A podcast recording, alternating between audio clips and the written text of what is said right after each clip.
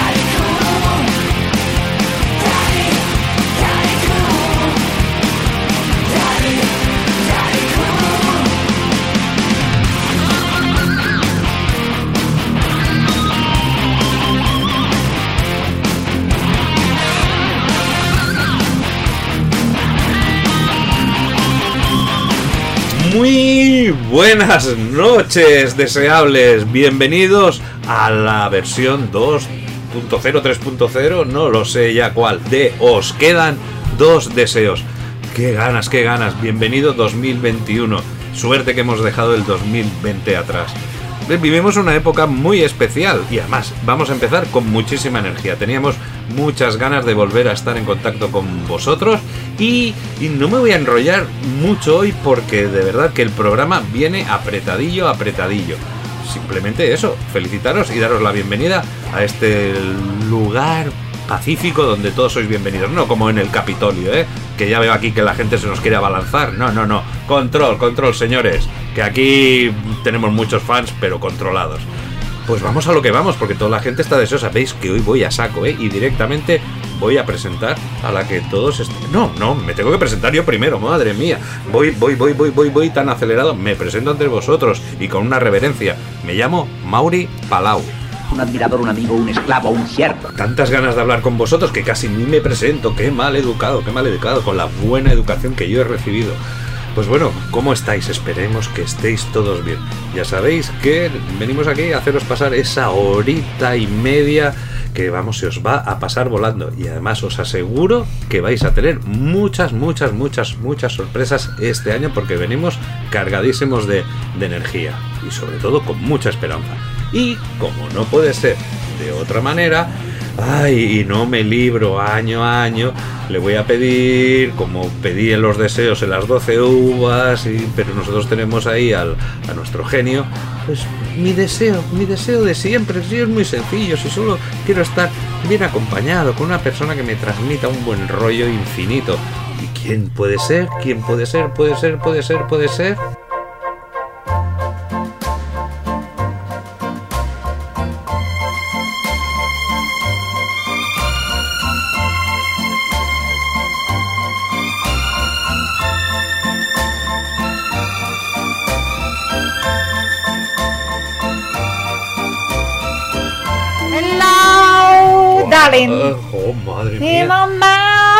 Pero, qué entrada.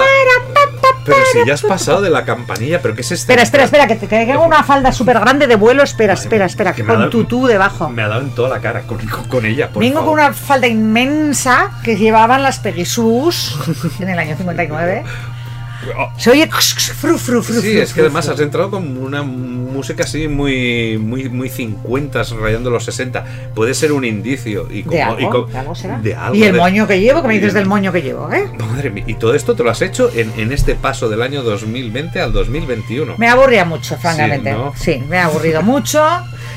Y he visto que, la- que este año se, es tendencia a ponerte cosas grandes en la cabeza para ir al Capitolio o para lo que sea.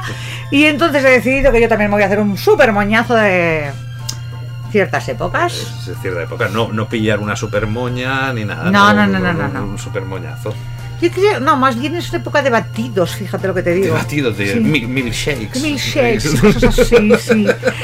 Como de beber poco, sí. Tenemos esperanzas, ¿no? Este año yo creo que promete mucho esta nueva temporada, ¿no? De os quedan dos La deseos. tempor- el programa va a ser la bomba. Vale. Lo que hace falta es que mejore el mundo. Sí, exacto. Todo fatal. Si nosotros vamos bien, es el- Nosotros vamos estupendamente. Es el mundo que no va conjunto. Esto Exacto. no puede ser. Es el mundo que no nos sigue el rollo, coño. Ay, bueno. eh, no me acuerdo, desde aquí agradecemos a nuestros técnicos que siempre están allí y que no, que, que no, me, que no me olvido de ellos. Y que- Hola, chicos. Hola muchachos. Y hoy como vamos justito de tiempo, ya tienes preparado, además eh, has sacado el anticongelante porque vaya fin de semana que hemos tenido. ¿eh? Uf. Por favor, eh, le has dado ahí con la rasqueta, le has sacado las pegatinas. No, no, que si tengo en- incluso, tengo incluso un aparato que, que es como una especie de llave que se pone eh, incandescente para meter en la cerradura porque está llena de hielo. Si no, no te entra la llave del coche para abrir. Te has llevado el, adhesivo, el adhesivo que teníamos del Mundial 82, del, del, El naranjito. del Pachá, de las discotecas. de todas las La discotecas. es- no, no tanto, no. No tanto. Eh, no, pero he, tra- he traído un invento muy bueno que es de los 2000, pero que nos va a venir bien Sí. eh, al año donde vamos por el frío. Y entonces metes como una agujita incandescente en la cerradura para Sí. que se te descongele el hielo que se haya metido dentro. Ay. Si no, no podemos arrancar el DeLorean, tío. Yo, yo es que a veces le, le- le echaría un poquito del ron que le echamos porque es que a mí se me funden los cubitos. Eso es que es buena manera también. de- Pues, pues, Pues eso. pues a lo mejor por eso acabamos dando tantas vueltas con el DeLorean, porque me, me estás metiendo ron en vez Esto no puede ser. de, en vez de fluzo. ¿Qué quieres que te meta? Desco- des- Descongelante. sí, la gente ahora bebía el líquido. No, pero ese. supone que tenemos que ponerle fluzo, ¿no? Sí, venga, va- vamos a meterle fluzo porque me parece que hoy el viaje Mm. es largo, largo, largo. Es muy largo, pero muy diver- divertido. divertidísimo. Pues venga, vamos a perder. La loción Del del tiempo.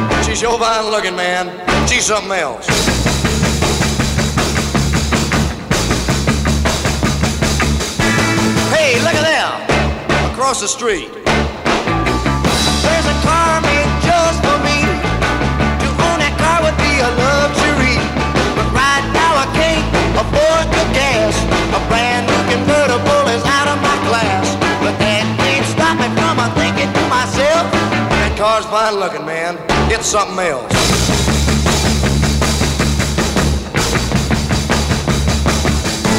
Hey, look at here. Just wait and see. Work hard and save my dough. I'll buy that car that I've been wanting so. Get me that girl and we'll go riding around. We'll look real sharp with a white top down. I'll keep right on a dreaming and a thinking to myself. When it all comes true, man, wow, that's something else.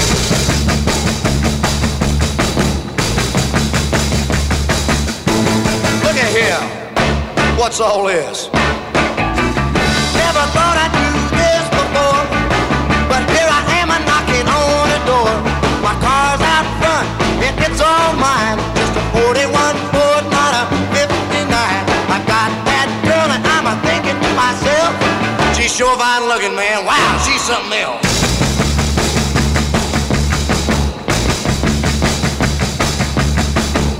Vaya, no. Ya empiezo a entender muchas cosas. ¡Qué época más chula! Esto es increíble. Esto, estamos en la cuna de lo que nos Estoy gusta. masticando chicle, no sé si se oye. Bubble, bubblegum, se puede decir. Pásame es la como- goma de mascar.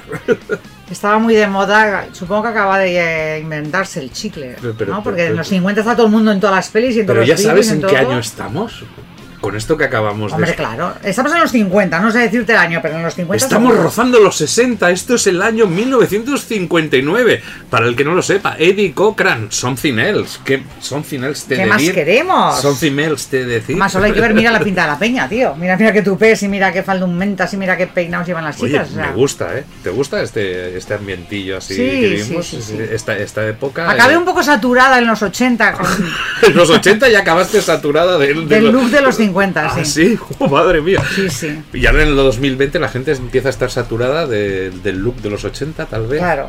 Esto es Es que claro, es que los 80 tienen muchos looks, o sea, no hay un look 80. O sea, entre las sombreras de de los locomía y, por ejemplo, el neo rockabilly o el psychobilly con los tupés ya llevados al extremo alucinante y de colores rojo, verde o lo que sea.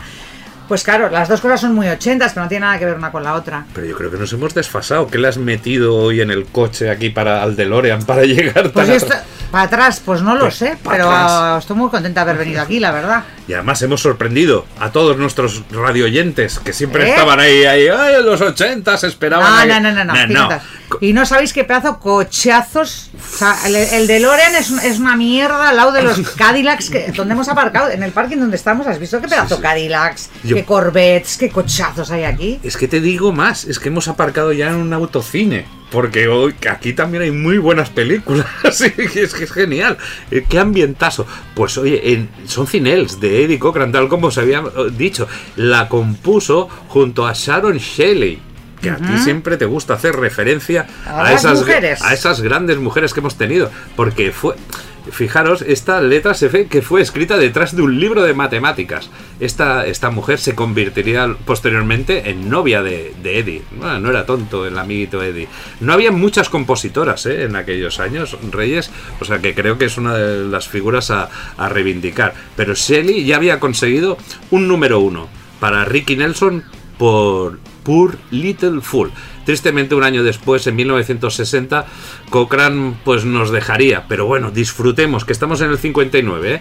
con solo 21 años. O sea que ahora tenemos aquí un Eddie Cochran tiernecito, tiernecito, con 20 años y haciendo unos temazos. La gente... Hombre, yo- para los, para los rockers del, del Mm. no del rollo rock, hard rock, sino del rock and roll americano, Sí, lo que se llama ahora americana, del el rock clásico, digamos, el, Sí, el rock and roll 50 aquí estaba la gran disputa sí, porque ellos no eran a Elvis ya lo consideraban como muy comercial y como de- demasiado mainstream aunque Sí. entonces todavía no existiese el término hipster de mainstream pero la gran pelea del- entre los rockers era Eddie Cochran o Jim Vincent este era quien, quien era más malote y más y más rockero de los Tenemos dos que controlar nuestro lenguaje en esta época, ¿eh? No podemos ir ahora a un rockero, tú eres muy mainstream, ¿no? No, estamos mezclando churras con merinas aquí y los, los dejamos cuadrados a, a los, a los pobrecicos. Oye, pero me...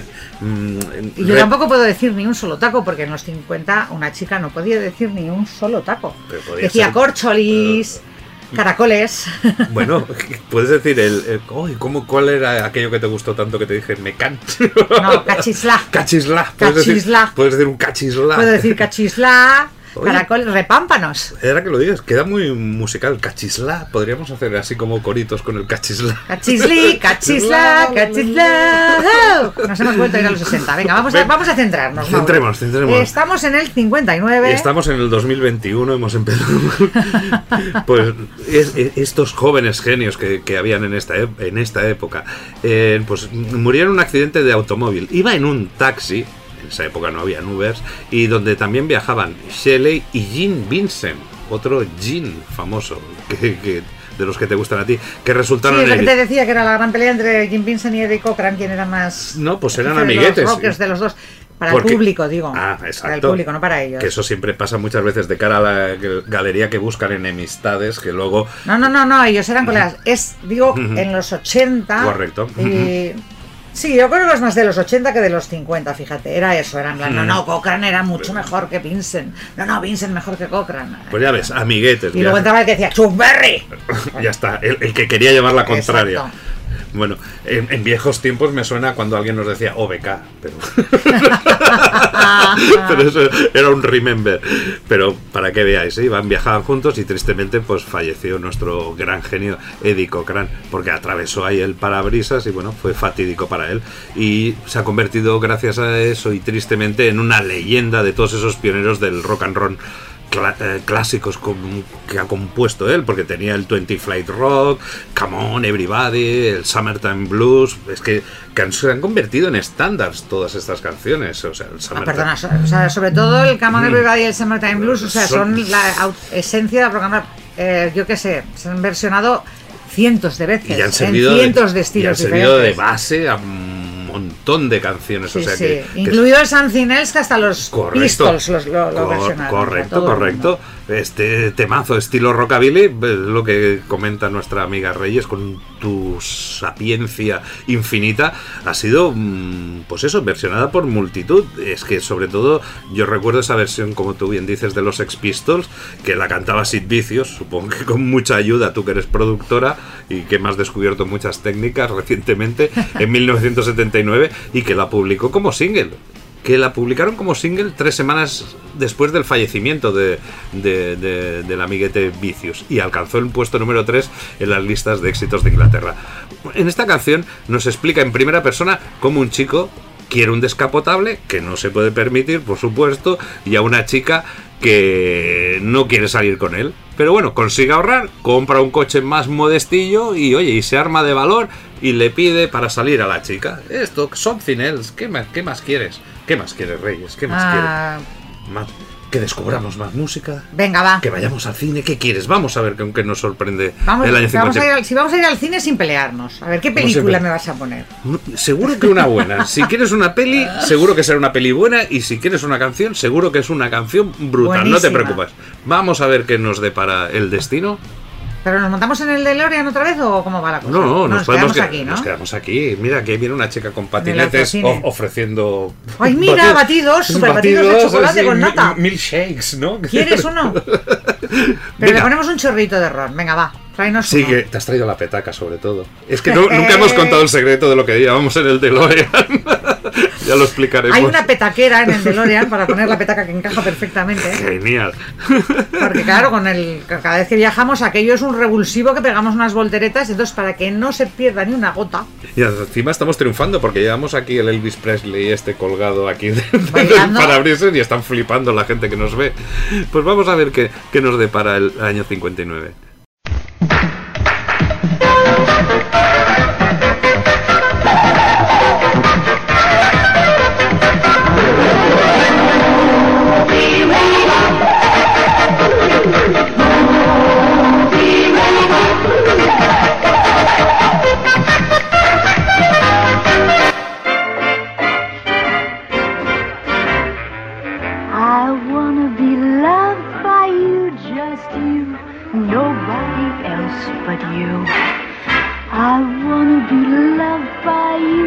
Alone. Boop boopy doo. I wanna be kissed by you, just you, nobody else but you. I wanna be kissed by you alone. I couldn't aspire to anything higher than to feel the desire to make you my own. Ba-dum, ba-dum, ba-doodly dum, boo. I wanna be loved by you, just you, nobody else but you. I wanna be loved by you alone.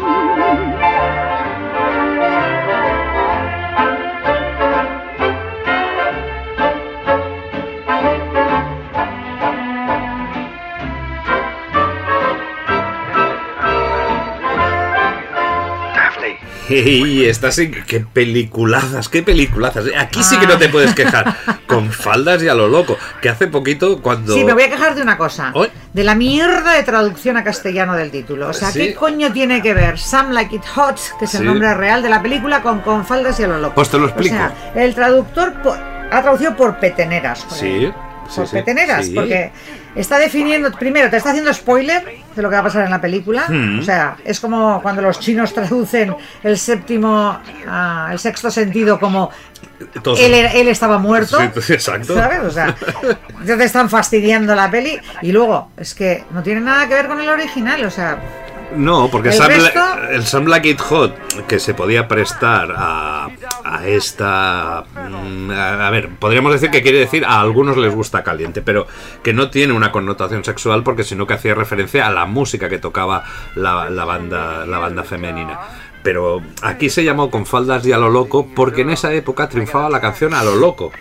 La canción a lo loco que nosotros conocemos por el milagro de, de Petinto. a lo loco. A lo loco, se a lo viste loco, Vicente. No, yo exacto. la conocía desde pequeña. Mi padre la ponía. qué Ah, pues, eh, pues de esta época era la canción esa de a lo loco. Y entonces es pues la traducción con faldas y a lo loco. No, era una expresión que se utilizaba mucho eh, en la época en general, no solo en la canción. Es igual, pero, pero no tiene nada que ver con el original. O sea, es de estas traducciones para matar al traductor. Ya, pero ahora también nos, han- nos hacen algunas traducciones así, ¿eh? Sí, Do- sí. Dos colegas super fumados. Que sí, que sí, que o no sí. lo sé, ahora no me acuerdo de muchas, pero hay Estoy muchas traducciones. absolutamente en contra. O sea, primero las películas deberían quedarse en inglés. Y si no lo puedes pronunciar, te jodes. Sí, y si sí, traduces, sí, traduce bien. Ostras, traduce exactamente lo que dice la película. Pero, es que- pero era puro marketing. Yo me imagino que a, a raíz de la canción, no, no, no, que te apoyo, pero la, la mentalidad del tío aquel debió decir, hostia, pues para arrastrar a la gente a la. Y oye, y, y supongo que en aquella época llamar a algunos les gusta caliente o. Era un título un poco complicado para haberlo traducido más o menos literalmente. Entiende la época. Y a algunos les gusta Ya, lo que caliente. pasa es que es terrible, porque vas, vas- vas luego por el mundo hablando con, con anglosajones y yo he quedado como una auténtica garrula cuando me han dicho, hombre, Sam Like Hot y yo, pues no he visto esta película. No, es imposible, es un super clásico del cine. Yo, no, pero claro, yo estaba pensando With Scars and Crazy o algo así, ¿no? ¿Sabes? Aquello. Y claro, cuando me di cuenta de, de que, de que estábamos hablando de esta película era como, perdonadme, de verdad, qué vergüenza. Claro que la he visto un millón de veces. Pero tú o sea, imagínate, época franquista, estamos en el año 59. sí. Por suerte estamos en Estados Unidos, la estamos viendo en un autocine. Pero si nos trasladáramos a España, que no sé cuándo se estrenó, ¿eh? Cuándo se estrenaría en España, imagínate, en, en un gran cartel, a algunos les gusta caliente. Bueno, pues que y hubiera con puesto- la mira, Marilyn Monroe. No hubiera y estado tan mal. A- algo a lo loco, por ejemplo. Algo a lo loco se acerca más al Sam Like It Hot. mm, pasa los estándares de la censura franquista Sí. y no haces spoiler. Y se parece, rela- bueno, mm, un poquito más. Un poquito más, un poquito No, más. se pare- realmente sería algo que mola, pero mola no existía tampoco en, en aquella época. Es, es de los 70, madrileña. Qué, qué- qué mal lo, lo- lo llevamos el tirar tan para atrás. Sí. Pues bueno, fue un gran año para, para el cine, ¿eh? porque aquí tenemos a mi admirado Willy Wilder, Marilyn Monroe, Jack Lemmon y Tony Curtis. Lo he pronunciado bien porque yo Sí. siempre le he dicho Tony Curtis, Sí. como Burr Lancaster. Pero claro, yo veía y mis padres me decían esto y No, cuando yo pero, veía... pero eso es correcto, o sea, decir Burr Lancaster, que es como se lee en castellano, me parece perfecto. Mi padre decía Hombaine. Vale, Si, lo- si no sabes inglés y lo lees en castellano, es Hombaine. Lo que no puedes es inventarte Vale, vale. y llamarle Bert Lancaster. Esto es lo que no puede Bert. ser. O Bart, como Simpson. Es o Burt o, o tal, pero, ¿sabes? O, o como Disney Plus, ¿no? Que, Ahora, exacto, ahora es, todo el mundo dice Canal Plus, pero Disney Plus. O Así, sea, a ver, Ya, ya, Plus, Plus, Plus. va. ¿por qué demonios? O sea, Bueno, es que estamos aquí con nuestra amiga Gramar. happy con todos ustedes. Bienvenida, bienvenida. Pues puedo decir Curtis, Curtis, o sea, si os digo Curtis o Curtis, no os preocupéis, ¿eh? según me venga, ¿eh? vaya trío. Aunque la mayoría de anécdotas de esta película están relacionadas con nuestro mito, ¿eh? Marilyn Monroe. ¿Te gusta Marilyn Monroe como mito? Ah, sí, sí, soy súper Sí. fan. Pues aquí... Y como mujer, ¿eh? O sea, no solamente. O sea, está muy. muy infravalorado, o sea, se- la- la- los papeles estos de rubia tonta trascendieron Mm. y la gente cree que realmente ella era así, era todo lo contrario, era una tía muy, muy inteligente. No tuvo mucha preparación, entonces eso hizo que Sí. luego se obsesionase mucho con ser una mujer muy culta, muy preparada y muy leída, Mm. muy torturada. O sea, era todo lo contrario a la, a la, a la rubia tontaina, mosca muerta esa que hacían las películas. Yo creo que aquí alcanzó la, la cima, ¿eh? un poco de, de- de- de- esa tormenta y te empiezo a... a- se, llevó, a- se llevó con Curtis como el culo de Sí, mal todo no, el y con Wilder. Porque aquí el, el- rodaje, a ver, para empezar, Marilyn ya llegaba siempre dos horas tarde al rodaje, como poquito, y siempre se quedaba ahí encerrada encima cuando llegaba en su camerino. Eh, Wilder se subía por las paredes y llegó a decir con su característico sentido del humor. Dice, mira, antes quedabas con ella a las 9 y llegaba a las 11. Ahora le llamas en mayo y se presenta en octubre. Una vez le recriminé su tardanza y se excusó diciendo que se había perdido de camino al estudio. Siete años viniendo al estudio y se pierde por el camino. Al principio estaba enfadado porque pensé que no me decía la verdad. Luego fue peor cuando supe que me estaba diciendo la verdad. Increíble. Que, hay que reconocer que, que os pasa a las rubias con la orientación, Reyes. Esa es una, y la otra es que en estos momentos se estaba metiendo lo más, lo más grande, Marilyn. o sea, Sí. iba de pastillas hasta. En fin. Pero. Porque yo me acuerdo que para orientarte para la De todas radio... formas, pero pues- si ella no conducía, la, o sea, la, la disculpa que se perdió eh, es absurder porque iban en un coche de producción y conducía otra persona. Pero probablemente ella le debió decir, date un, da- gira por aquí a la izquierda, arfa, arfabó, que tengo que pasar a ver un amigo. Favor. Camello, seguro. Y por eso llegaron tarde, porque al ir a- al desviarse para ir a pillar más pastis a yo que sé quién, por eso, en fin. En esa, en esa época, eh, piensa que venía de, de un divorcio, estaba con, con- con Arthur Miller, que Había era, todo, que, que era, un, era todo un cerebrín. Incluso en- ella se quedó embarazada hacia el final del, del rodaje o poco sí. así, perdió el hijo. Bueno, mm, una, una vida complicada. O sea, todo lo que. Bueno, eh, yo os recomiendo que os leáis Blonde, que es una eh, mega biografía, un tochazo, ¿eh? son mil páginas de Monroe. Realmente interesante, Blonde, os la recomiendo. Si os interesa el personaje, ¿eh? Sí, no, no, no. como obra literaria, pero sí como informativa. Marilyn, encima en esta época, tú como dices que se quería superar, se sentía muy insegura y en el rodaje siempre iba acompañada de su profesora de interpretación, Paula Strasberg. Y a la Que tía más siesa, Sí, ma- sí, muy sí. siesa. Cada vez que la ves en las fotos ya le, ya le ves la mala hostia, que.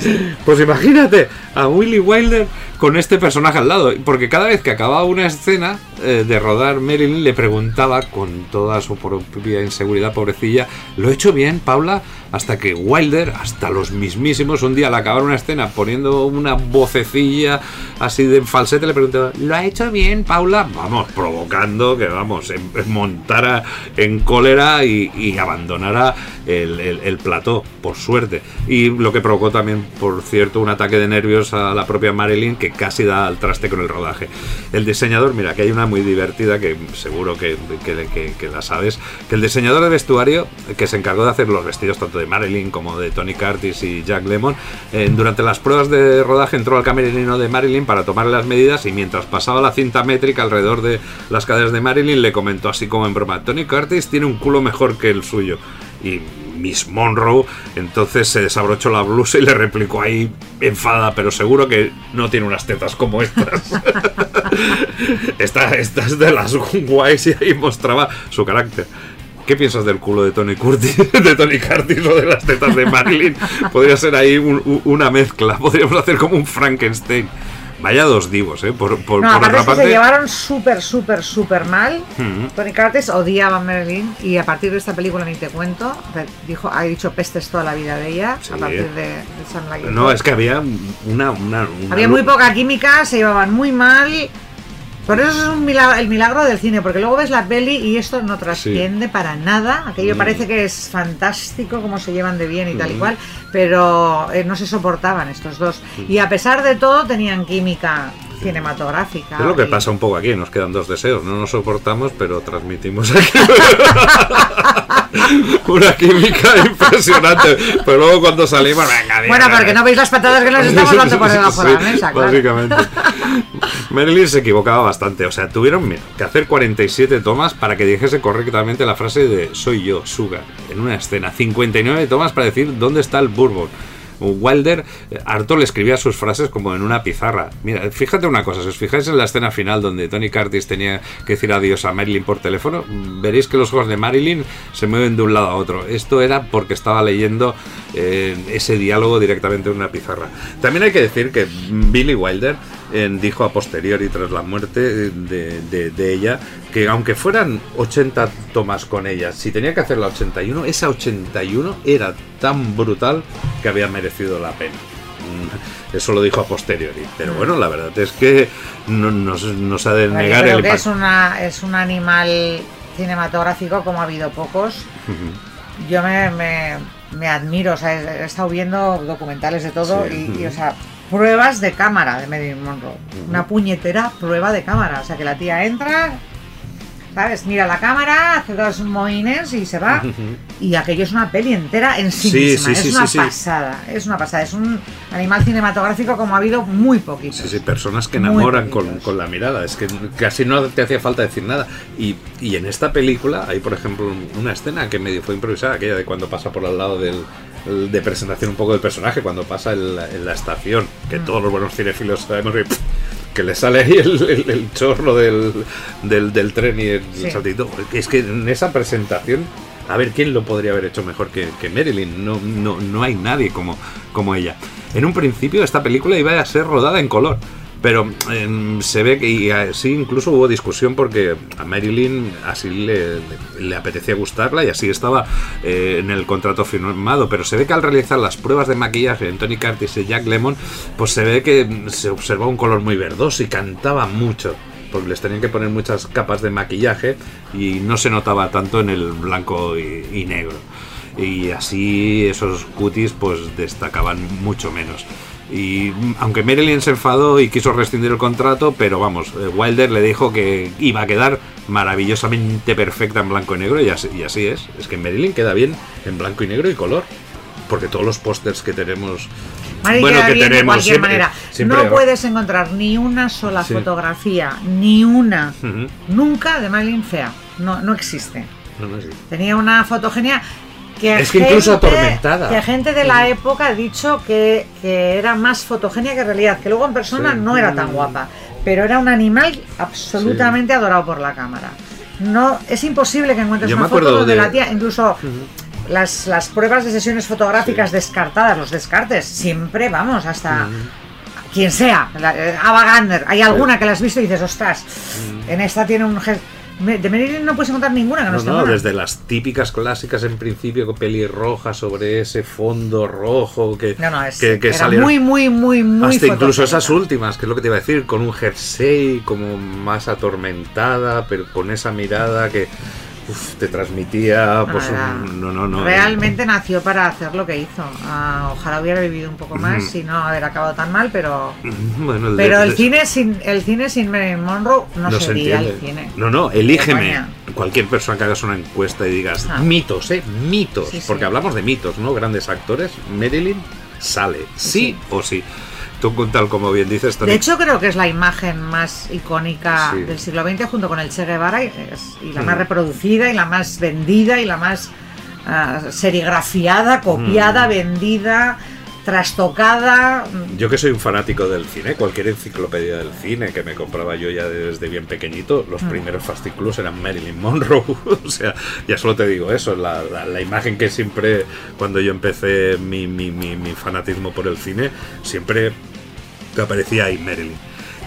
Como tú bien dices, Tony Curtis fue muy crítico con Marilyn. Decía que ella era una mujer en el cuerpo de una diosa y el cerebro de un niño de cuatro años. Y encima una de las frases que creo yo más crueles, que al preguntarle qué se sentía al besar a Marilyn, respondió que era como besar a Hitler. A ver, fuera de lugar, porque para empezar... eh, Tony Curtis es un misógino de Eh, sí, mucho cuidado, no, no, no, solo con Marilyn, ¿eh? no, no, no, O sea, que yo porque este lo vimos mejor, en Mejor que me calle y no... No, no, no, porque aquí sé que montarás en cólera, pero es verdad, luego lo vimos adelante, ha tenido muchas mujeres y aquí lo vimos en entrevistas, en Cataluña, en el Ángel Casa. Y bueno, todo un personaje que aunque nos cae simpático en la televisión, porque aquí, o en el, bueno, perdona, en la, tele- sí, en la televisión, Sí, que había hecho los, inv- Los Invasores, que también hizo alguna serie de, de ver, televisión, ver, yo no le tengo mucha simpatía. Al, por no decir al ninguna. actor. Sí. Pero lo que es Al, el- al- al hombre, ninguna. pero al actor. Eh, sí, pero tampoco te creas que soy muy fan. O sea, Tony Curtis, por ejemplo, a mi madre le parecía guapísimo. A mí no, A mi, no es a un mi madre lo mismo. A mí no me parece guapo, yo no le veo atractivo, yo no sé si es porque no, no me cae bien, porque yo me he enterado de, de lo que era la persona cuando ya era mayor. Ya de pequeña tampoco me gustaba, o sea, en esta época guapos eran Marlon Brando y James Dean, dejémonos de chorradas, y Tony Curtis para mí no era guapo, no era atractivo, no era... Levantaba muchas pasiones, pero yo nunca lo entendí. No, no, a ver, a mí no, la- no la- no lo comparto. Yo lo de reconocer que también de, de chavalín, que igual ahí ya tenía. De esto no era de los que tampoco No, me cayera simpático. No había ninguna película, salvo esta, que dijera que destacara. Me acuerdo del estrangulador de Boston, que sí que me No, pero cambió. incluso ya no solo como actor, sino como sex, sex symbol, que lo fue, Ah, ujú. que lo fue y mucho, pues no lo entiendo, porque no me, a mí no me, no me atrae nada.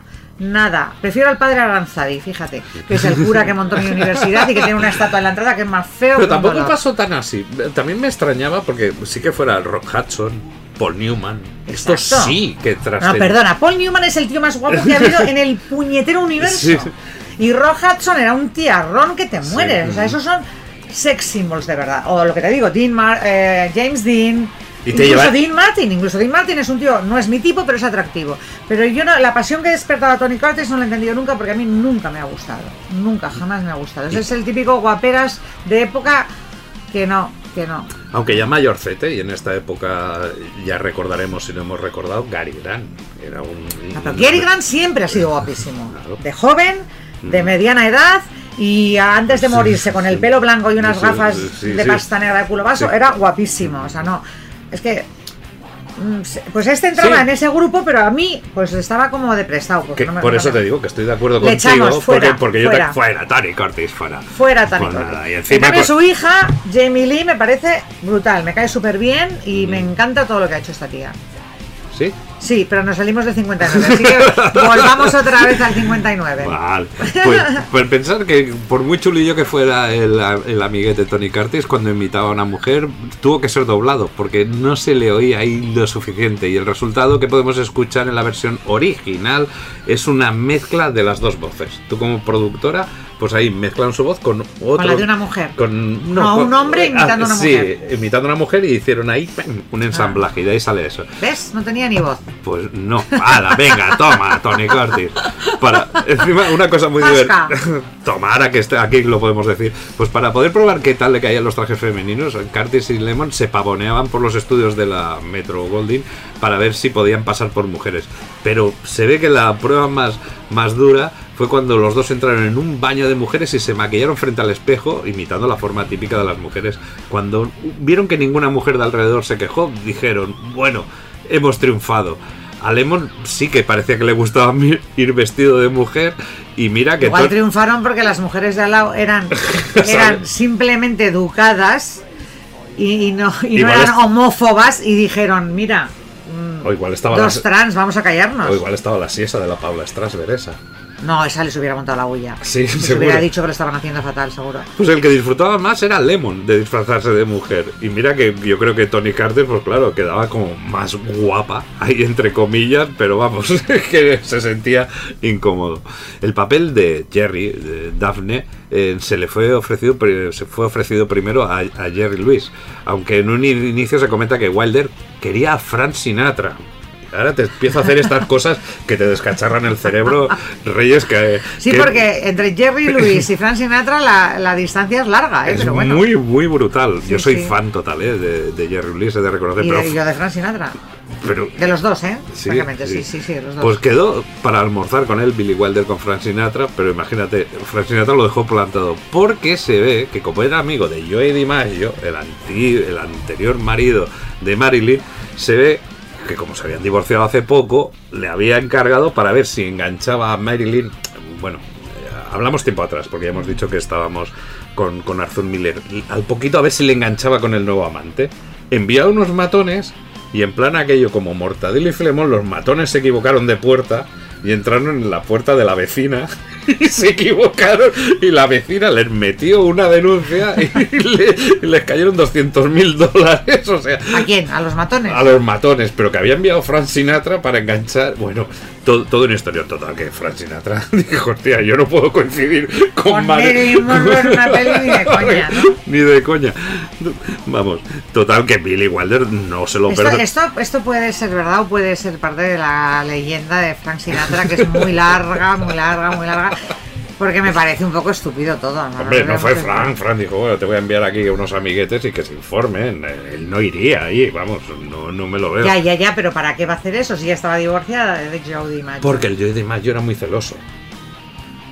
Joey de Mayo era muy celoso y hay gente, y tristemente sabemos que hay gente Sí, que aunque sí. se, se Ah, rompan vale. las relaciones, pues quería aquello continuar. Y Ah. me imagino que debieron ir ahí. Frank Sinatra también era un mega celoso.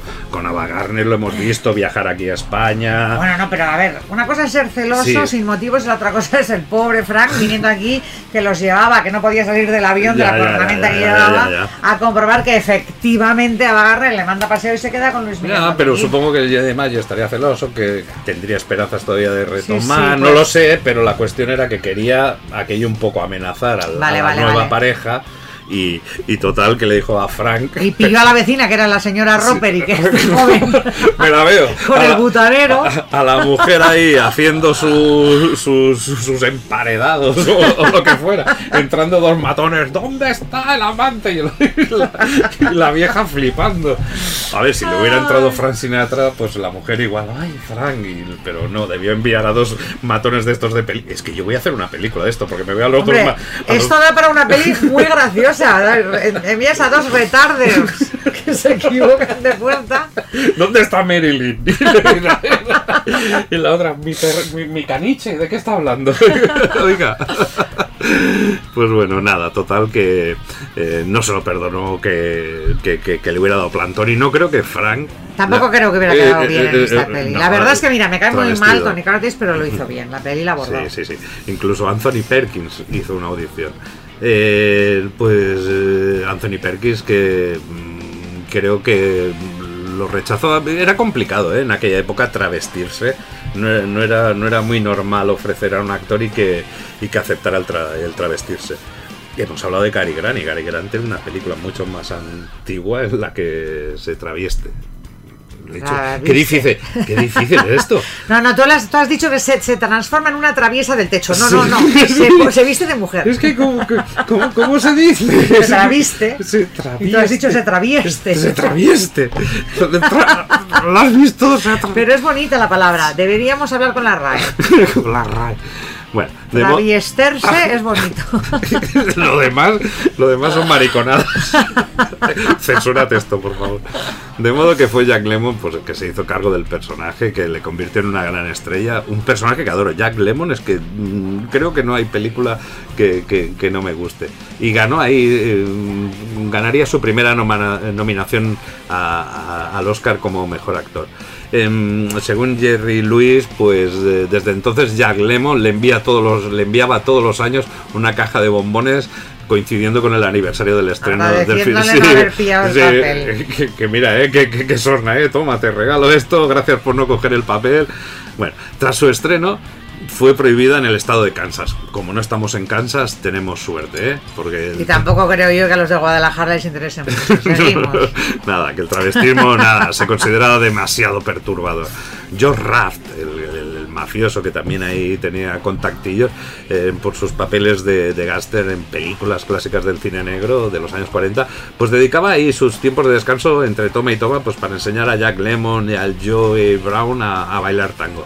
La última frase, mira, acabaremos con esto, la última frase de la película, el clásico este, bueno, nadie es perfecto, dicho por Joey Brown, después de que su novia, entre comillas, Jack Lemmon, le revela que es realmente un hombre, realmente era una frase de usar y tirar. mm, Que la iban a cambiar más tarde cuando encontraron una frase mejor. O sea, la metieron ahí, bueno, di esto y luego si encontramos algo mejor, lo, eh, ya, ya lo pondremos. Eh, curiosamente nadie reclama el ser el artífice o el, el crédito de esta frase inmortal. Willy Wilder dijo que fue escrita por el co-guionista de la película el, y el Diamond, y Diamond afirma que fue escrita por Wilder. O sea, imagínate qué modestia por parte de Yo los creo dos. que era una frase muy, era una frase eh, muy utilizada ya habitualmente. No, no sé si a partir de la película, pero yo juraría que antes ya. Esta es una frase muy. El Nobody's Perfect Sí, sería sí, en es, inglés, como, ¿no? es, una, es una frase muy utilizada en inglés cada vez que te echan en cara algo y ya es aquello de decir, bueno, mira, no me des más la turra. ¿Sabes? Aquello, nadie es perfecto. o sea, todo el mundo metemos la pata. Creo que es una frase ya, ya utilizada, o sea, que ya, ya era una frase hecha, digamos. Sí, pero lo que sí que es verdad es que es así. Esto se ha, se ha comentado, ¿eh? Que No, no, sí, eh, sí, es que- una frase que, que pusieron ahí y decidieron, dice, bueno, va, luego ya pondremos algo de momento. Precisamente pues, yo creo que por eso, porque, porque era como acabar con un refrán y dijeron, bueno, lo ponemos de momento y luego ya pensaremos algo ad hoc especialmente solo para la peli, cuando realmente esa, ese final es cojonudo y no hay por qué no, cambiarlo, no.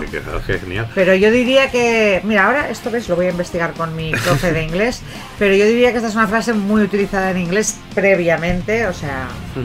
Sí. Bueno, pues investigaremos, investiga y tráenos los resultados de la investigación. Pues como colofón, a Wilder, le- cuando le preguntaron si volvería a trabajar con Marilyn Monroe en una fiesta que hicieron al final del rodaje, contestó con la siguiente frase. Lo he discutido con mi médico y mi psiquiatra y me han dicho que soy demasiado viejo y demasiado rico como para pasar por esto otra vez. un genio, un genio, un genio, Billy Wilder. ¿Estás contenta? Hoy no te he hecho enfadar. No, Billy Wilder es el padre de otro, otro, otro personaje sin el cual el cine no existiría. O sea, sin Marilyn Monroe el cine no sería lo que es y sin Billy Wilder por supuesto que tampoco. De hecho, por ejemplo, oh, anécdota, cuando dieron el Oscar, el primer Oscar que yo recuerdo, una película española a Fernando Trueba, Wow. amigo mío y medio familia, dijo eso. Dijo, como si fuese creyente diría gracias a Dios, pero como soy ateo digo Sí. gracias a Billy Wilder. O sea. Dios para el cine. Es que. Dios para mucha gente. Pues bueno, pues ha estado bien la sesión. Ay, salimos de Yo ¿Qué? tengo, tengo un poco de ansiedad, no sé ¿Sí? tú. ¿Qué te Sí, pasa? pues que ¿Por qué? no sé, me apetece ¿Que te parece algo? Ansiedad, me apetece la ansiedad. ¿Te apetece la ansiedad? Pues vamos a Tengo poca ansiedad. y quiero más, es lo que ¿Tienes te he dicho, tengo un poco de ansiedad, quiero más ansiedad. No, no has entendido el matiz.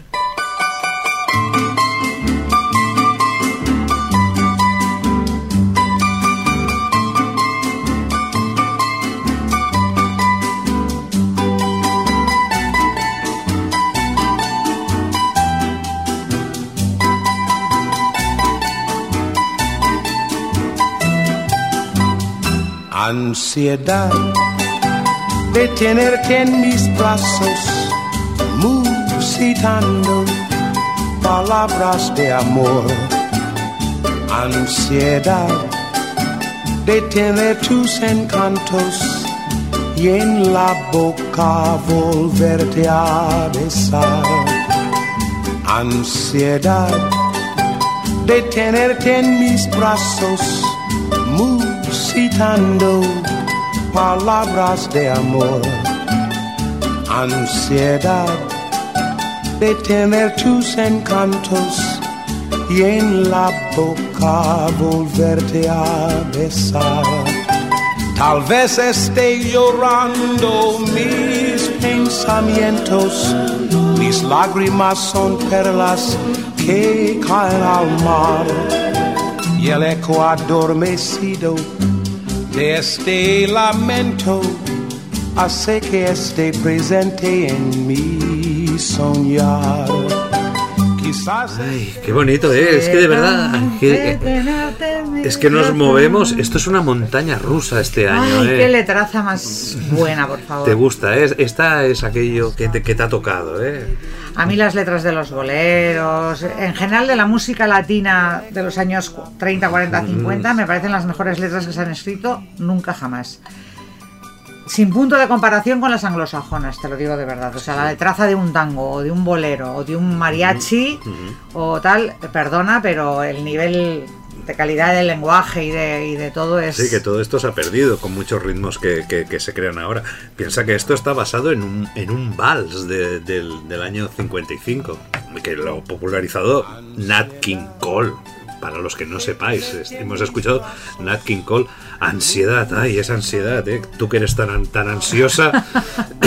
Una canción, esta, por cierto, de las que existen más de 800 versiones, porque de Sara Montiel. Sara Montiel hizo una versión a Albert Hammond, que yo conocí esta versión de, de Albert muy Hammond. Yo pincho prácticamente a, a diario en mis sesiones Albert Hammond. ¿Verdad? Y ansiedad Sí. tenía. No, no ansiedad, yo pincho el, el- el Eh, Nunca llueve al sur de Never. California y échame a mí la culpa. De todo lo que Buenísima. pasa. Que es lo que te digo yo cada vez que. Cúbrete tú la espalda con mi dolor. Ay, bueno, tenemos que ir a los Es que qué 70, letrazas, es por que qué favor. letrazas. tío. Allá en ese infierno. Allá en el otro mundo, en vez de ese infierno, encuentres gloria. Oh, por Y una favor. nube de tu memoria me borre a mí. Bueno, Nat King Cole era. Sí. O tenemos también al gran Rafael, que tú adoras, a Miguel Ríos. Y que Rafael y Miguel Ríos tú hace poco colgaste Calla, una calla. cosa bastante Calla, calla, no, no, no saques el- No, no, por favor, queremos mantener la Corramos un estúpido velo Pero bastante estúpido. Pues Nat King Cole había grabado un álbum que se llamaba En Español y realizó una gira por Latinoamérica con la intención, pues eso, de grabar, en ese caso, una canción por cada país. Y en Venezuela descubrió esta canción. O sea, tú como me preguntabas, uy, ¿de dónde ¿De quién viene? es? ¿De quién es? Pues era una canción que mm, era muy conocida en Venezuela y él Sí. quiso pues grabar una, una versión de, de esta canción que incluiría en su siguiente álbum en castellano que se llamaba A mis amigos, a mis amigos por los latinos parlantes o que sea. Pues de ahí viene esa canción. Eh, Nat King Cole, eh, poca broma, ¿eh? Porque todo, no sé, la imagen que tengo yo a mí me recuerda en plan como Antonio Machín, esto melódico, pero oye, era uno de los más importantes pianistas y cantantes de jazz ¿eh? estadounidenses No, no, en la edad del es, un, es un monstruo en, Sí, sí, pero yo- claro, pero yo lo asociaba siempre a, Claro, ¿sabes? porque conocíamos- A- a- a la versión melódica, Porque ¿sabes? conocíamos eso, sus, sus a mis amigos o, o en español. Exacto, e- esta versión como Adamo, no sé, ¿sabes? Claro, Que- porque que- eso entró por la época en la que estábamos Sí. hablando, o sea, entró Mm. como eso, como canción ligera. Canción ligera, mm, gente de la joven. época franquista y tal y cual. Y se desconoce toda su, su Sí, su, trayectoria anterior y posterior. su de- background, como a ti te gustaría, como a ti te gustaría decir. No, no, es un, es un- uno de los grandes capos de la música negra. Él y su hija Natalie, y, hay toda una saga de los Cole que. Nat, Nat, que viene de Nathan- Nathaniel Adams Cole, su padre era, era, era carnicero y diácono. Típico, hay, hay mucha historia con esto. Y su madre tocaba el, el órgano en, en la iglesia. Ahora el chiste del órgano del diácono, el órgano en la iglesia. Y de ahí, y de, y- y de- y de- y de ella, y de ella aprendió. Hay, mucha, te ha hecho gracia la tontería esta. La tontería del órgano del diácono, sí. Ahí ves tú qué bobada. Sí, sí, yo pensaba que iba a recibir una colleja, pero llegados a este momento del programa, cualquier chiste cuela, veo. El hombre es bueno. Vale, venga. Pues, Es de los años del 59. sí, ¿eh? es el humor típico del para el sí. 59 está muy bien este Sí, chiste. ahora ya en los, los 2020. Pues vivía en el barrio de Bronzeville, en Chicago, que era famoso a finales de los años 20 por esos clubs de jazz donde Nat pudo ver a Louis Armstrong, entre, entre otros. En 1948, Cole, imagínate todo lo que sufrió también este pobre hombre. Compró una casa en el barrio de los blancos, típico en esa época, de Hancock Park, en Los Ángeles. Y el Ku Klux Klan, que estaba activo en Los Ángeles en esa década de los 50, respondió ahí colocando una cruz típica de aquella que veíamos en llamas en su jardín delantero. Los miembros de la asociación ahí de, de vecinos eh, le dijeron a Cole que no querían a ningún indeseable eh, que se mudara al vecindario. Y Cole respondió, yo tampoco, y si veo a alguien indeseable entrando por aquí, seré el primero en quejarme. Bravo. Bravo, Nat. bravo. Bravo, Nat. Contra esos vecinos, por favor. Tus vecinos son. Pues su- la verdad es que sufrió varios enfrentamientos racistas durante toda su carrera. Eh, murió en 1965 con 45 años. eh, ¿Solo? Sí, sí, Ay, sí. Yo pensaba que era mucho más mayor. yo también, Pero, ya, pero ya cuando cantaba eh, Ansiedad pensaba que era un señor muy mayor. Sí, pues ¿no? imagínate, si hiciéramos número, en el 65 habían pasado 16, eh, eh, 60, habían pasado 6 años. O sea, un tío con treinta y tantos. Con 39. Pues parecía un abuelito. Sí, sí, y esas imágenes que tú Sí. bien decías cuando canta con Natalie Cole, que han hecho esos duetos Sí, sí, sí. virtuales, es verdad, se le ve al hombre como, como y solo tenía 45 años. Madre mía. lo bien- Somos mucho más viejos que Nat King Cole. Por favor, y lo, bien, y, lo bien, y, lo, y lo bien que nos conservamos. ¡Socorro! También tendremos que pensar lo bien que nos conservamos. Hombre, comparado con él, sí que debe estar Mojama perdido. ¿eh? Hombre, comparado con él en la actualidad nos conservamos seguro que mejor. Muchísimo. Pero a- a- ahora nos hemos trasladado ahí en su época y lo vemos y él es más joven que nosotros. Alucina. Como veamos a Nat King Cole, igual nos da collejas, eh, chavalines. Ay, Reyes. Pues seguimos descubriendo. Seguimos, venga, vamos a por va, que este, este año me está encantando.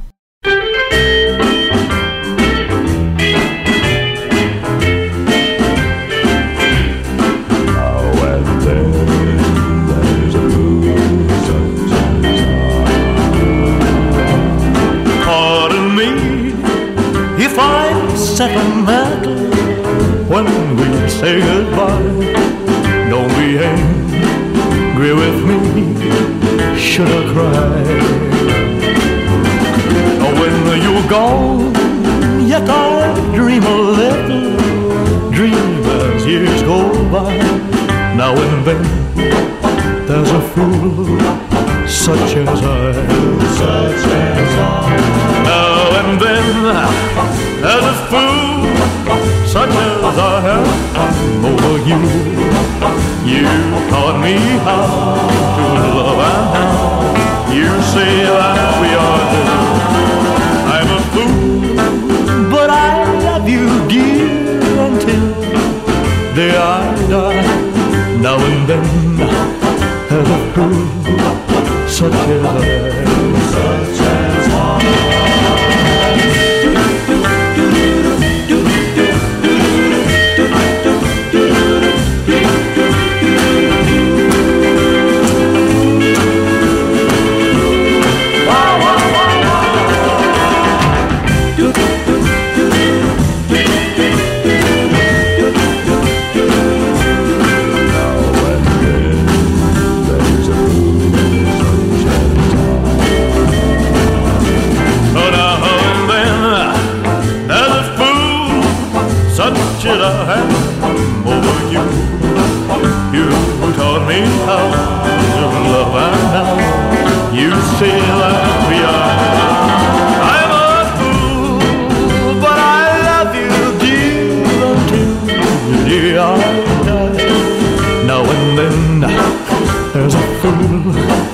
such as I. Such as I. Now and then, there's a fool such as I. Elvis Presley, The King, The King, The King of Rock and Roll. Por favor, por favor. Pero hablando de rey, ¿tú tienes algo de familia? ¿Tú eres de familia de reyes? o sea, teniendo aquí al King, el rey, reyes, ¿qué nos, qué nos puedes contar? ¿Qué nos puedes contar? Somos muy amigos, nos llevamos Sí. muy bien, sí. Sí, de Nos, que- nos queremos mucho, Elvis y yo, desde siempre. Nos hemos llevado- ¿Qué más quisiera Pero yo? des- ¿Qué más quisiera yo? Tú has sido la mala influencia, ¿no? De, del pobre. No, la verdad es que soy muy fan.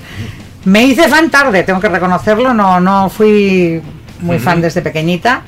Eh, aprecié lo que era Elvis cuando ya era bastante mayor, pero Claro, pasaste del punk, Claro. que ya te conocemos del inicio punk al, a través de los Stray Cats que Ajá. entraban dentro del punk, pero lo que realmente hacían era rock and roll clásico, americana, que es lo que se llama ahora. Y entonces, claro, detrás de los Stray Cats vas viendo de dónde vienen ellos y entonces de dónde vienen todo lo que estamos escuchando. Un gran en- año, ¿eh? En 1959. el año 59. Nació Brian Setzer. Setzer nació en el 59. Sí, pues oh, mira, mira. Podríamos... para sustituir a otros que se fueron. Y soy muy fan, soy muy fan de Elvis. Entonces, quería contarte algo de Elvis y ahora se me ha ido la. Ah, sí, ya sí, ya se, la- se me ha ido la perola, te iba a decir. Pues no se me ha ido. Que en el 59 soy todavía, estoy todavía en, En proyecto. en proyecto, iba a decir una guarrada, estoy todavía en Sí, el no, limbo, vale, el en el limbo, vale, de sí. los niños sin nacer, Sí, pero eh, nosotros versionamos una canción de los Dinamita para los Pollos, una canción de Elvis que se llama Mary's the Name, His last his, flame. his latest flame, que es curioso porque el Mary de las narices, que es una cosa que yo tengo impuesta en el DNI Que te O sea, mi persigue. DNI no pone Reyes, pone María de los Reyes y lo odio con toda mi alma y no me causa más que problemas, pero mi vida está toda, todo el rato relacionada con canciones Mary, María, etcétera, etcétera. Esa canción que versionamos, que luego yo en el año 2019 canté en el homenaje a Elvis con todos los músicos, con, con Javier Gurruchaga, con. Carlos Agarra, con todo el mundo que estuvimos, fue un bueno. gran concierto. Eh, canté esta canción, está precisamente el Mary's the Name. Y fíjate tú lo que son las cosas. Eh, estoy llamando a Jim Vincent, no me coge. Vaya. Y digo, pues, ostras, no, pues si Jim está ocupado, ¿a quién llamo? Y se me Gene llamar- Simmons. No, porque en el 59 tampoco estaba. Anda, que debía tener una pinta en el 59 Gene Simmons, no quiero ni pensarlo. Bueno, total, que se me ha ocurrido llamar a mi amigo Lauren Jordan. ¿Pero por qué? Porque eh, en el futuro me va a llamar para cantar con él o una canción en un disco recopilatorio recién salidito a finales del 2020 que la canción se llama Mary otra vez. Mary, madre O mía. sea, me, y, luego me te persigue. quejas. No, y yo me quiero quitar el María, date cuenta. Sí. Pero, pero la, me persigue, o sea, Bueno, lo debo tener, una maldición. gente. Bueno, vamos a escuchar un poquito de este Mary de un rey muy especial para nosotros, Lauren Jordan, y con una pequeña participación, gran participación de importancia de nuestra reina, Rey Estorio.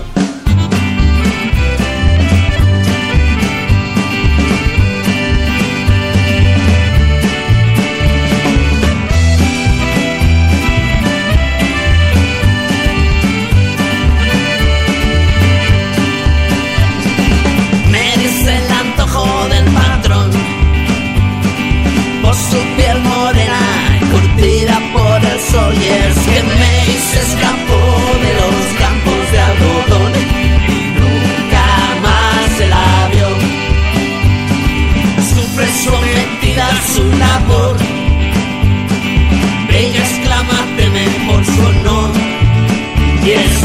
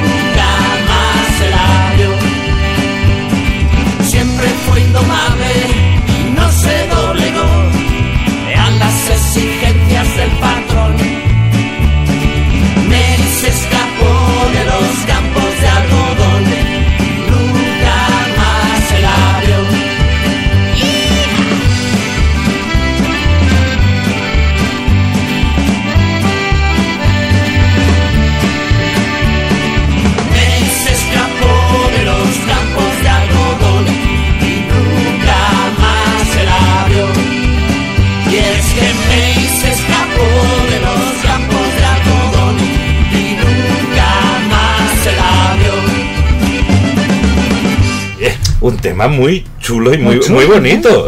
Oye, yo no sé por qué le tienes tanta manía al nombre de Mary si cuando No, para las demás me parece estupendo, ¿eh? Es mi caso en el que no me gusta. O sea, yo me llamo Reyes, no María de los Reyes. Eso es algo que, que obligaban a poner porque si no entraba en el santoral, pues había que poner un nombre católico por delante por narices. Pero Oye. a mí no me pega nada y entonces no me gusta para mí, para el resto de la gente me parece precioso. Y de hecho, un nombre que se ha quedado como antiguo, digamos, tan simple y tan bonito, ahora para las niñas pequeñas me parece que sería un gran nombre ponerle Mary en vez de Sí. poner esos nombres Mm. absurdos que les ponen a las niñas ahora. Oye, ¿qué me puedes contar de, de- de- de este tema? Porque Pues que fue una experiencia brutal porque, eh, bueno, aparte que Lauren nos conocemos desde el año Catapunchispun, mediados de los 90, que él estaba entonces con Gatos Locos, yo saqué el disco de, de Gatos del Amor al Odio en el año 95, 96 por ahí debía ser, y él estaba en aquel momento que era una criaturita tocando con los Gatos Locos. Pues hemos seguido una amistad de tiempo. Debe ser adorable, ¿eh? Un gatito de pequeño es adorable. Pues sí, la verdad, era una monada, Lauren. Tocaba ya que te mueres de bien. Y, y hemos seguido durante todos estos años en contacto, coincidiendo aquí y allá, en conciertos, en grabaciones y tal. Y cuando me pidió la colaboración para su disco, dije que por supuesto encantada. Más sabiendo que iba a hacer coros con, con Tito Rosselló, que en gran Ah, batería, sí, amigo mío. Y luego, a posteriori, a- el bajo, contrabajo, en este caso lo ha grabado Oscar, Oscar Galleja, Oscar Ali de los, de los Dinamita para los Pollos. Y a ¿Y qué otra cosa tenía que decir de la canción? Ah, sí, bueno, y que, que ha quedado así, ha quedado unas cosas así. Muy- un rockabilly con un toquecito semicayún, que no está nada mal con el acordeón y tal. aquí te metes tú aquí el moco de que si conozco a este o conozco al otro. Yo lo que quiero hablar es con el artista. Pues le aquí-. Porque aquí. Sí, venga. Cojo el teléfono, ¿dónde está el teléfono Baquelita? Pero- Pásamelo, pásamelo. el Pero el de Baquelita, el bueno, ¿eh? Aquel que hace. crac, crac, crac, Como Ese. tenga, como tenga muchos El ceros, que, sabes el que pesa, el que pesa. Venga, tráelo para acá. Venga, a ver. Vamos a llamarlo. Ahora, ahora, saca- ahora tienes que sacar la agenda de papel, porque no se puede mirar ver, en el móvil. ¿Por qué lo tienes? ¿Por la L? ¿Por la, por, la, J? L. Y-. Tiene una agenda de esas que también era lo mismo que Sí. el de este y ¡puf! se abría. Sí, pero esto yo creo que salió en los 70, fíjate. Yo creo que en el 59 no había. Era una agenda vulgar y gor- Incluso podía ser solo una, una hoja de papel donde tenías los, los 50 nom- nombres y números de los Sí, que conocías que, llevabas en el sí, bolsillo. es el bolsillo que se Toda casposa, que se ¿sabes? hacía polvo que como que- sí, aquí la tengo, aquí la Sí, tengo. sí, sí, Espera, a sí. ver, ahí está, venga. Teléfono Ope- de baquelita. Sí, opera. Y ahora dirá, operadora, me pone con Lauren Jordan. Aló, operadora. ¿Aló? Hola. Aló, aló. Estoy hablando con Lauren Jordán. ¿Qué tal? ¿Estáis por ahí? Hola, te estamos llamando desde el año 1959. ¿Qué tal? Se nos recibe Pues bueno, por aquí todo bien. Aquí no tenemos pandemia ni tenemos nada. Estamos aquí de maravilla. y muy jóvenes, ¿no? Tal vez, somos Hombre, Lauren sería tan joven que ni estaría. ni nosotros. Ni nosotros tampoco, pero bueno. No. Desde luego que no. Pero esto es lo bueno que tiene viajar con el DeLorean, que podemos ir a donde nos da la gana. Y entonces he estado llamando a Jim Vincent, pero no me coge, no sé por qué, debes tener, tener- tener el día ocupado. Total, que he dicho, oye, pues como Jim no se puede poner, voy a llamar a Lauren, que acaba de hacer un discazo brutal, que en estos momentos está recién, recién salido del horno. Lo tenemos calentito, calentito, calentito. Sí, lo he cogido y me he quemado, ¿eh? Sí, sí. Suelta, suelta. Mauri se ha quemado las manos y todo, imagínate. Uy, uy, uy, uy. Y, y nada, estábamos eh, bailando como locos, aquí los dos encantados con nuestros Stetsons puestos, eh, disfrutando realmente, enormemente de este trabajo que, que, bueno, ahora nos vas a contar tú realmente qué consisten las malas compañías, Lauren y las malas compañías. Pues bueno, esto realmente es un, es un sueño, un sueño hecho realidad, poder trabajar con, con tanta gente, con tantas colaboraciones, eh, compañeros de escenario, gente a la que yo he admirado. Eh, la verdad es que poder hacer un proyecto así que me ha llevado cuatro años ha sido un quebradero de cabeza, pero a la vez un sueño hecho realidad, un disfrute, vamos, una cosa extraordinaria. Es que no te has dejado a ni uno. Porque si leemos la lista de invitados, yo creo que has cogido la agenda y, habrás llegado hasta una letra, porque hay que reconocer que también la, la gente, eh, tus fans, cuando vean, es que has puesto encima que es parte uno. O sea, amenazas con continuar, ¿no? Co- correcto, sí, eh, realmente hay dos, dos partes y bueno, la, la segunda ya está grabada ¿eh? también. Eh, en principio se pensó la idea de hacer un, un disco doble, pero bueno, luego se pensó que a la hora de trabajarlo eh, en plan marketing y en, en- en plan difusión y eso, pues era mejor hacer una parte y luego sacar la otra. Pero en total hay casi casi 100 músicos, mm, 80 y pico, 90 y poco por ahí. O sea que, que sí, que mucha gente están todos, vamos. Y además has metido las canciones apretaditas, apretaditas, porque 19 canciones en, en- en- en un CD. Vamos, no te has estado, agradecido eres. por- Bueno, no, no, es un disco de pizarra, que estamos en el 59. No es un CD, es, es un disco de pizarra que luego en el 2020, cuando, cuando Lauren lo vuelva a, A editar. A editar, entonces ya sí que será un CD. Pero en estos momentos es un disco que pesa 180 gramos. Ha quedado preciosa la portada. Correcto. Y en el, en el futuro habrá un Exacto. formato eh, que revoluciona, revolucionará todo, será el CD, pero luego dirán que no vale tampoco. O sea que, que nada. No, Pues no- sí.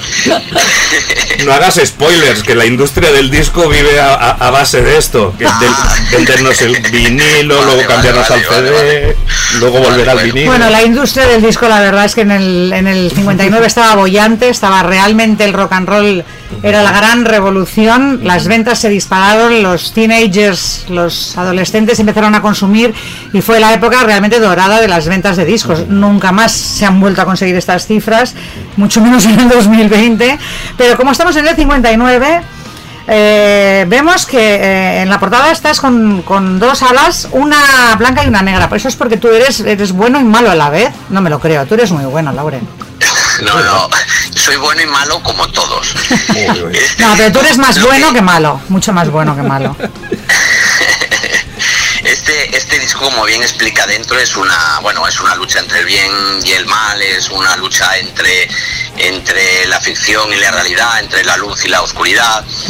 Y bueno, pues el, como, como- como habéis podido escuchar en, en las canciones y tal, pues es un poco eso, ¿no? Es la parte oscura que todos tenemos y es la parte de luz que también todos tenemos, ¿no? Sí, además, te- aquí, hay, nos- aquí hay una frase muy chula que, que pones en, en la contraportada que es quien con monstruos luche cuide de no convertirse a su vez en monstruo. Cuando miras largo tiempo a un abismo, también este mira dentro de ti.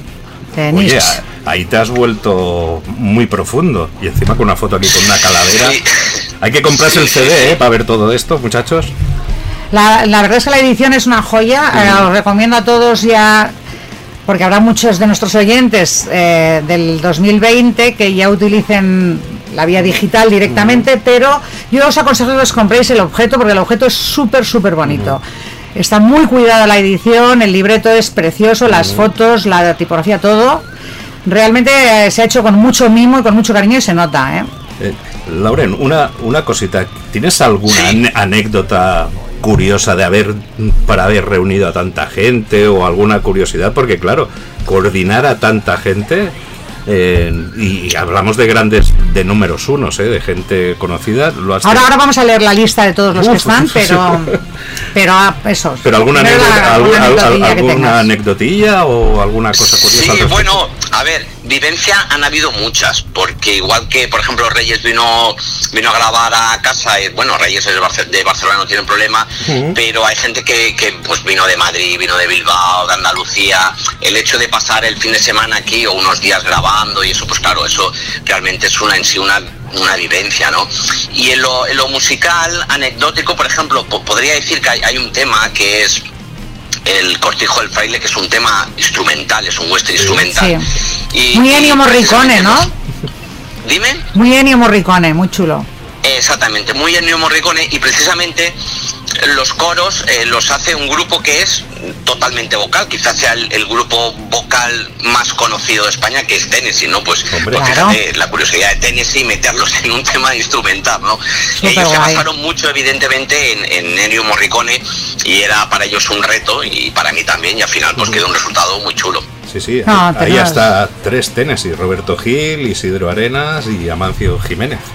Muy bien, muy bien. No, la verdad es que tenemos que darte una enhorabuena inmensamente grande, la de Lauren, porque has hecho un trabajo magnífico, titánico, pero el resultado ha valido la pena, vamos, absolutamente, del primer segundo al último.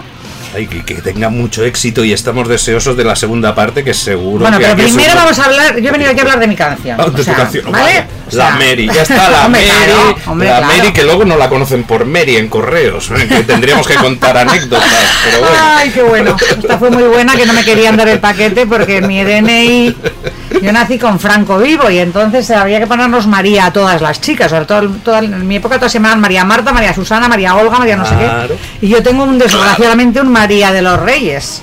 Y cuando fui pues a buscar el disco Nombre de Reyes Torío, la subnormal de correos no me lo quería dar. Le digo, pero a ver, idiota. ¿Cómo van a vivir dos personas que una se llame Reyes Torío y la otra María de los Reyes Torío en la misma dirección? ¿No te das cuenta que no puede ser? Pero- que tengo que ser yo por narices. Pero participas en un tema que se llama Mary. Mary, Mary. M- Mal que te pese. Que Mary es una canción, digamos, de las. de las. Qué cabrito. Mary es desde la parte luminosa del disco, de la parte guay, digamos, o sea, mm, no oscura, es, es- es alegre, a, a pesar de que habla de una esclava, ¿no? Pero, No, pero con alegría, que se pero se escapa, va bien, ¿no? Tiene final feliz. Sí. ¿Estás ahí todavía, Lauren? Uy, hostia. Lauren, aquí Se la mi hermana. La leche. Ay, espera, espera un segundo, espera un segundo. Lisa, estoy, estoy, gra- estoy grabando en la radio, una estoy grabando una entrevista por el teléfono, te llamo en cuanto acabe el programa. Es que se nos ha cortado la entrevista. Ah, vale, vale, nada, Te llamo, nada, nada. te llamo luego. ¿Has visto qué importantes? Es que tenemos hasta colaboraciones también aquí en las entrevistas, Lauren. Como tú has colaborado, te hemos traído colaboradores. Sí, a ver, se viene mi hermana el 59. Esto con los teléfonos del 59 no pasaba. No lo voy a cortar, Reyes. Esto va a quedar en el programa. Claro, ahí está, ahí está. ¿Sabes? En el 59 el teléfono era de baquelita y no te podía estar llamando nadie mientras tú hablabas con Lauren, porque no había manera de que se cruzasen tus llamadas. Ahora, con la técnica moderna, tanto que hemos progresado, resulta que estamos hablando contigo y entra mi hermana desde Bilbao. Madre mía. A ver, Mary, ¿qué pasa con Mary? ¿Qué pasa con Mary?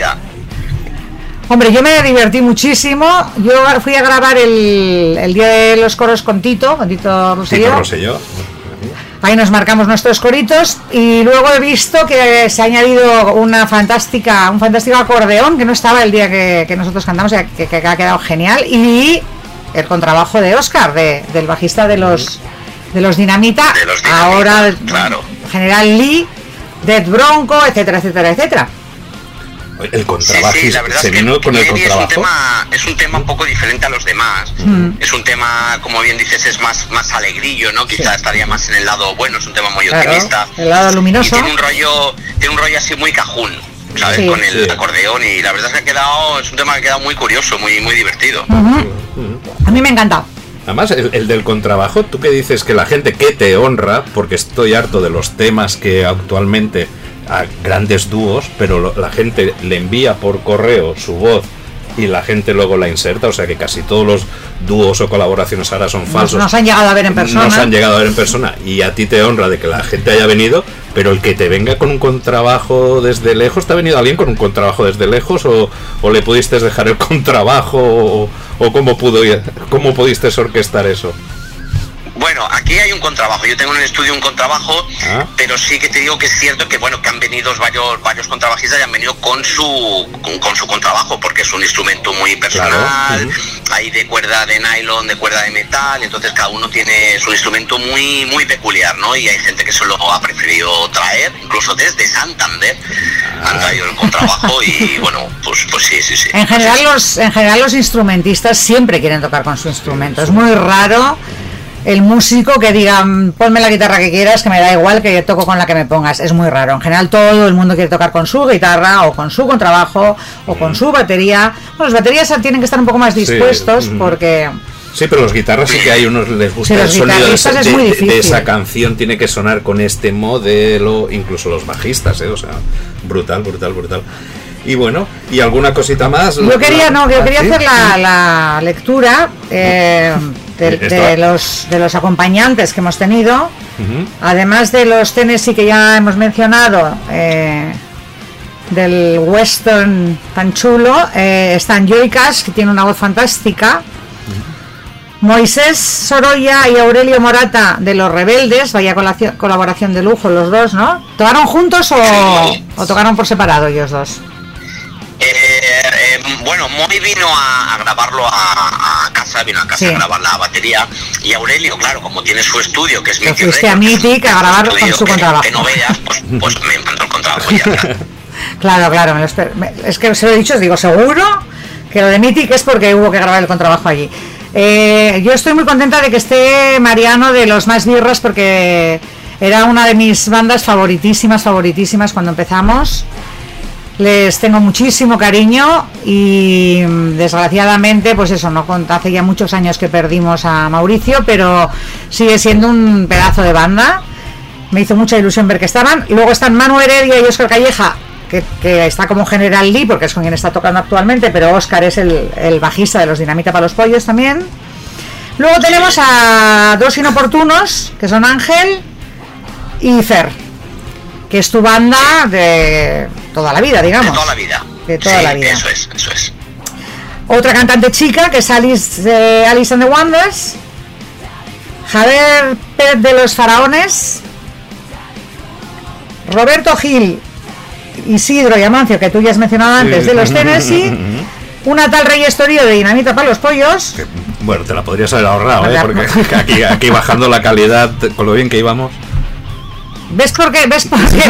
¿Por qué tengo un programa con este cimborrio? Porque lo divertido es que nos, a mitad del programa empezamos a darnos collejas el uno al A otro. darnos colleja, claro, Sí, claro. sí. Y no me quiero olvidar de los de los Uy. Dinamos, los Coringas, que está Cuti, Juanma de los Despiadados y Quique Jambalaya. No, ya- me olvido de nadie, ¿no? No, claro que no. Anda que no. Te olvidas de todos los que hay en el ala negra. Ah, Único federado. Bueno, yo de los Luche. buenos. Claro, claro, ahora vienen los magos. Miguel Ángel García, Víctor Barceló, Tony Compain, eh, Ses Capel, Joaquín Cas, David Soto, Tito Rosselló, que cantó contigo. Tony Espelta, Marcos Hidalgo, eh, Rubén Olivares, Pepe Zambrana, eh, Francho Angas y Jordi Benavides. Madre mía. ¿Y quién, te, y quién te reservas para el volumen 2? Lauren, ¿te has dejado a alguien? Pues, pues para el volumen 2, por ejemplo, falta el maestro Carlos Segarra, que claro, era raro que no estuviera. Ujú. Eh, Ma- Mario Cobo, que es un, no sé si lo conoces, es un gran guitarrista también, Por está supuesto. ahí. Hay también Maravilloso, Johnny Mario. De Trogloditas, o sea, hay un montón de Vale, gente. vale, pues, vale. incluso en, la parte 2 hay más gente todavía, o sea que... Maravilla. Bueno, este es el disco más concurrido, después del camarote de los hermanos Marx, es el disco más concurrido de la historia. Pero la verdad es que es un placer eh, colaborar en una experiencia así. Ah, Yo te agradezco enormemente que tuvieras la deferencia de querer contar conmigo. Para mí fue un honor y un placer, aparte de, de que pasamos un día fantástico ahí en la montaña, que tiene el estudio en un sitio alucinante. Y trabajar con Lauren es fácil, no lo siguiente, es un tío que, que como productor y como director de todo el tinglado eh, no, no puede hacerte la tarea más fácil, la verdad, es un placer. ¿Te planteas presentarlo en directo? Porque sería un, como un We Are the Wall esto, así, a lo bestia. Es complicadillo, ¿eh? Ya, ya, ya. Directo Uf. es complicado. Es un disco más que es un trabajo pensado más Sí. de composición y, producción, básicamente. Entonces el tema del directo, claro, se podría llevar a cabo, pero en formato trío o cuatro, ¿no? Cuarteto, ¿sabes? Mm, claro, tanta gente y eso sería sería complicadillo. Y ahora con la pandemia ya es que ni me lo planteo. No, no, no, te lo digo en plan como los sueños esos que tienes, que nunca se han de, nunca se han de perder. y Bueno, nunca digamos nunca jamás, Exacto, porque se puede hacer una, una banda base y que los invitados Claro. vayan viniendo a colaborar en uno o dos temas solo, como se hace por ejemplo el homenaje a Elvis cada año. No, y supongo 8 que de enero, Esto de claro. que se llame volumen 1 nunca despiertes es para que podamos seguir soñando. Claro, claro. Sería un sueño ver supuesto, igual Por esto supuesto, eso es súper importante. Siempre soñar, claro. Bueno, pues lo que vamos a hacer desde aquí es, es- es soñar que vas a sacar un disco de oro antes de marzo. no estaría Ay, nada mal, ¿eh? Vamos a, vamos a ir a por un superventas del, del Lauren eh, Jordan y las malas compañías. ¿Cómo pronuncias? ¿Jordan o Jordan? Pues mira, mi, mi apellido real es Jordan. Jordan. Pero Jordan. el, el eh, Jordan. Jordan. Pero al final el, el- el público pues eh, me, me puso el, El Jordan. el apodo, ¿no? Jordan. Y no me importa, ¿eh? Que ya hace ya muchos años la gente dice Jordan, Jordan, Jordan. Y al final pues Lauren Jordan, que la gente se, se piensa que soy americano, ¿no? La verdad es que podrías- Porque Lauren que viene de laureano, ¿eh? Que, Ya, ya, pero- pero- el- nombre podría ser perfectamente americano. Es genial. O sea, Sí. cuando vayas a Estados Unidos, Sí. cuando vayas a Memphis o cuando vayas a, a New Orleans a tocar, eh, puedes pasar perfectamente por Yankee. Eso está muy bien. Sí, exactamente. Está muy bien. Yo no, yo no puedo, por ejemplo. ¿Ves? Yo, yo cada vez que voy a Estados Unidos esperan siempre un, un gitano palmero. Me cambian Torío, lo ponen delante y Reyes lo toman por apellido, porque claro, todos los latinos que conocen allí Reyes es un apellido. Y me ha pasado muchas veces que me ponen Tony o Reyes y se esperan un gitano palmero y aparezco yo y se llevan una gran decepción siempre. Dando palmas, claro, claro que sí. Pues bueno, Oye. Lauren, una, una cosita antes de acabar. Como habremos puesto Mary, porque si no, la muchacha aquí Hombre, claro. no, no, no habrá quien la aguante. Ya sé que es difícil que escoger entre todas las canciones, pero ¿quieres que pongamos una como despedida? Mm, Da igual, una ahora al azar y que ahora digas, uy, pues venga, para de buen rollete, o lo que sea, una que le tengas cariño especial de este LP. Pues, ¿por qué no el cortijo del fraile? el cortijo del fraile que la... Pues sí, por ¿Sí? ejemplo, estaría muy bien porque representa un poquito lo que es el disco en sí, ¿no? Que Sí. es, un rollo muy americano, Ah. eh, americano del sur, ¿vale?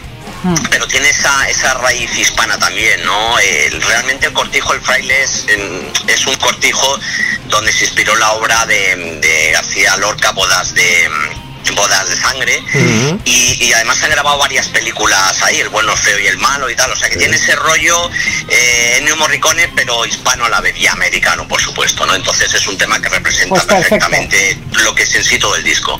Porque además estamos en el, en el año 59 donde ya se había introducido la parte latina a partir de Richie Valens y de La Bamba y de todas estas historias. El rock and roll empezó a coger una cierta línea de, de latín. eh, todavía el Tex-Mex como tal no podemos decir que existiese, pero ya empezaba a hacerse esa fusión también, o sea que nos viene estupendo también para ligar una cosa con la otra. Nada, nada, un, un placer encontrarte en el año 59. Ahora te, Pues montamos en el DeLorean y te devolvemos a casa rápidamente. No, nos quedamos un poquito por aquí. ¿Te vienes con nosotros un ratito porque hay muy buena música? Hombre, claro, el, tú si quieres quedarte que te quedo quedas. con vosotros. Y tanto que me quedo, por Y tanto que sí. Pero si no, no te preocupes que el, el de Orion te deja en la puerta de Galerías Preciados. Que Sí, sí, es donde quedamos siempre. En Canchorba. como todo es antiguo, ¿sabes? Nosotros qued- quedamos en Ganjorba con Galerías Preciados. Y ya de ahí te, te encaminamos hacia tu casa. Oye, cariño, ha sido un placer hablar contigo. Eh, lo dicho, un feliz año, muchísimo éxito con el disco. Vamos a, entre todos, hacer que Lauren Jordán y las malas compañías sea el éxito que se merece.